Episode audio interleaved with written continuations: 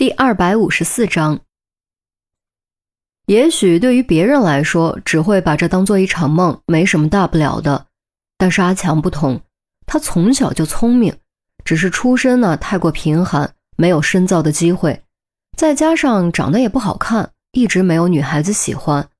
虽然表面上一直表现得很无所谓，但其实在他的内心深处，一直渴望着爱与被爱，一直渴望着。有一天能够遇上一个心仪的女孩，同时对方也喜欢自己，只可惜现实终归是现实，没有高学历，没有高收入，也没有帅气的长相，在这个男人比女人多几千万的时代，在这个镇子里女人都嫁入城里的年代，他几乎没有找到真爱的机会，于是他只能退而求其次，想方设法搞钱，不管什么爱不爱的。至少找个能过日子的，组建一个和无数平凡家庭一样的平凡家庭。然而，就在这个时候，他在山里遇到了白狐，而且在回来之后，他又做了这一系列的梦。这梦啊，重新叩开了他的心扉，唤起了他对爱情的渴望。他发现自己不只是沉醉于那一夜梦中的春宵，更是爱上了梦中的女子，爱上了她的温柔。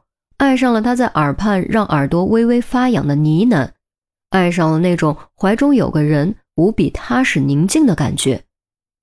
于是他甚至都没有去质疑这个梦是不是只是一个梦，当即就收拾行囊进了山，并没有费多大功夫，他就找到了那个山洞。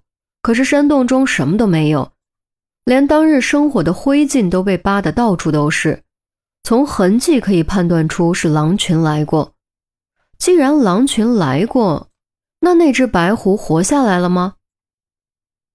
他还记得那天走的时候，白狐依旧处于昏睡状态。这种状态下，如果狼群回来，想必是凶多吉少的。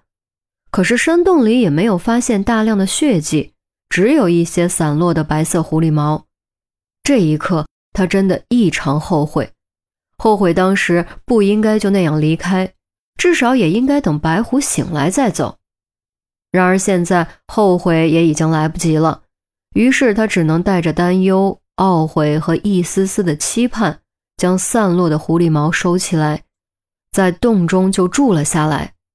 也许，仅仅是也许，也许白狐还活着，还会回来也说不定。怀着这样的念头，一住就是七天。这七天，他渴了就喝山泉，饿了就打猎，还遇见过狼，却唯独再也没有遇见过一只狐狸，就好像一夜之间狐狸都无影无踪了。除此以外，那白狐幻化的女子也再没有出现在他的梦中。终于到了第八天，他收拾行囊离开山洞，返回了镇子。从此再也没有回去过，而从那之后呢，他彻底失去了对生活的热情，也不再倒腾皮草，也不想方设法搞钱，每天就是浑浑噩噩的混日子，当一天和尚撞一天钟，这一混就是七年。就在前不久，他喝醉了，踉踉跄跄来到了镇口的白狐石雕旁，靠着石雕，一边喝酒一边自言自语。又哭又笑，最后迷迷糊糊睡了过去。后半夜，当他冻醒了的时候，发现身边多了一个木盒子。打开盒子一看，里面竟然是一把青铜剑。从上面的斑斑锈迹可以看出，应该非常有年头了。当时他还以为是谁不小心掉在这儿的，但左看看右看看，也没有找到人。再一想，这深更半夜的，谁会和他一样来到这儿呢？可问题是，这个装着古剑的盒子是哪儿来的呢？总不能是凭空变出来的吧？想来想去，一个不可思议的念头猛然间就冒了出来：白狐。他的目光唰的一下就落在了身旁的那个白狐石雕上。这个石雕同样非常非常有年头了。连村里最老的老人都说不清楚到底是哪个朝代立的。不过有一点可以肯定，这个白狐石雕所描述的对象就是镇子里历代相传的传说中的白狐，也就是在封神大战之后被姜子牙所斩杀的妲己娘娘。再仔细想一想传说的内容以及自己之前的经历，一个更加不可思议的念头冒了出来：难不成我在山里遇到的那只白狐，就是传说中的白狐化身？而在那梦中，白狐所化的女子，就是传说中的妲己娘娘。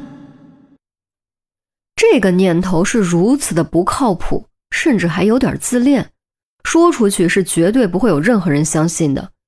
但是却在他的心中一发不可收拾。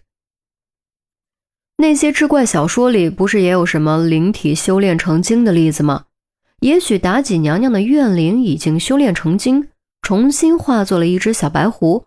然后这只白狐恰好就被他所救，于是用一夜春宵加以偿还。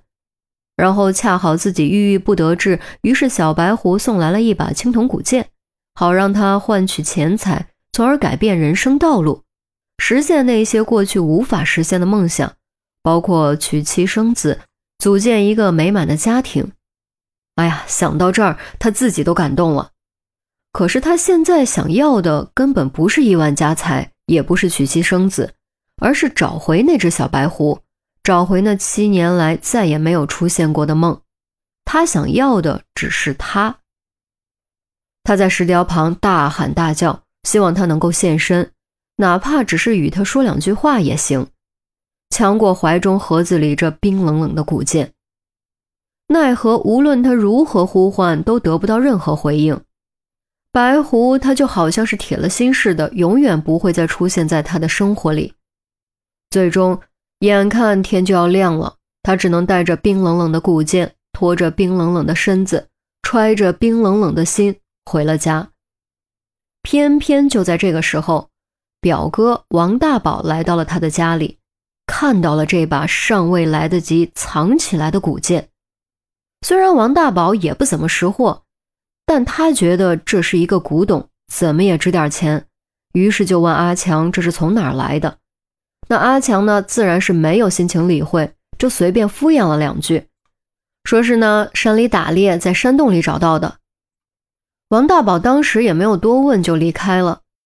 第二天他再来的时候，突然就说已经上网查过了，这古剑可能值不少钱，与其放在家里吃灰啊，不如咱们趁早卖掉。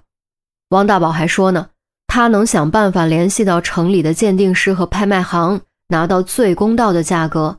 但除了鉴定费和拍卖费，还要分走百分之三十的收益。那阿强当时一听就不愿意了，这把剑是小白狐送给自己的，就算要拿出来卖，钱也是自己的，凭什么要分给他王大宝百分之三十？就联系一下鉴定师和拍卖行，就值百分之三十吗？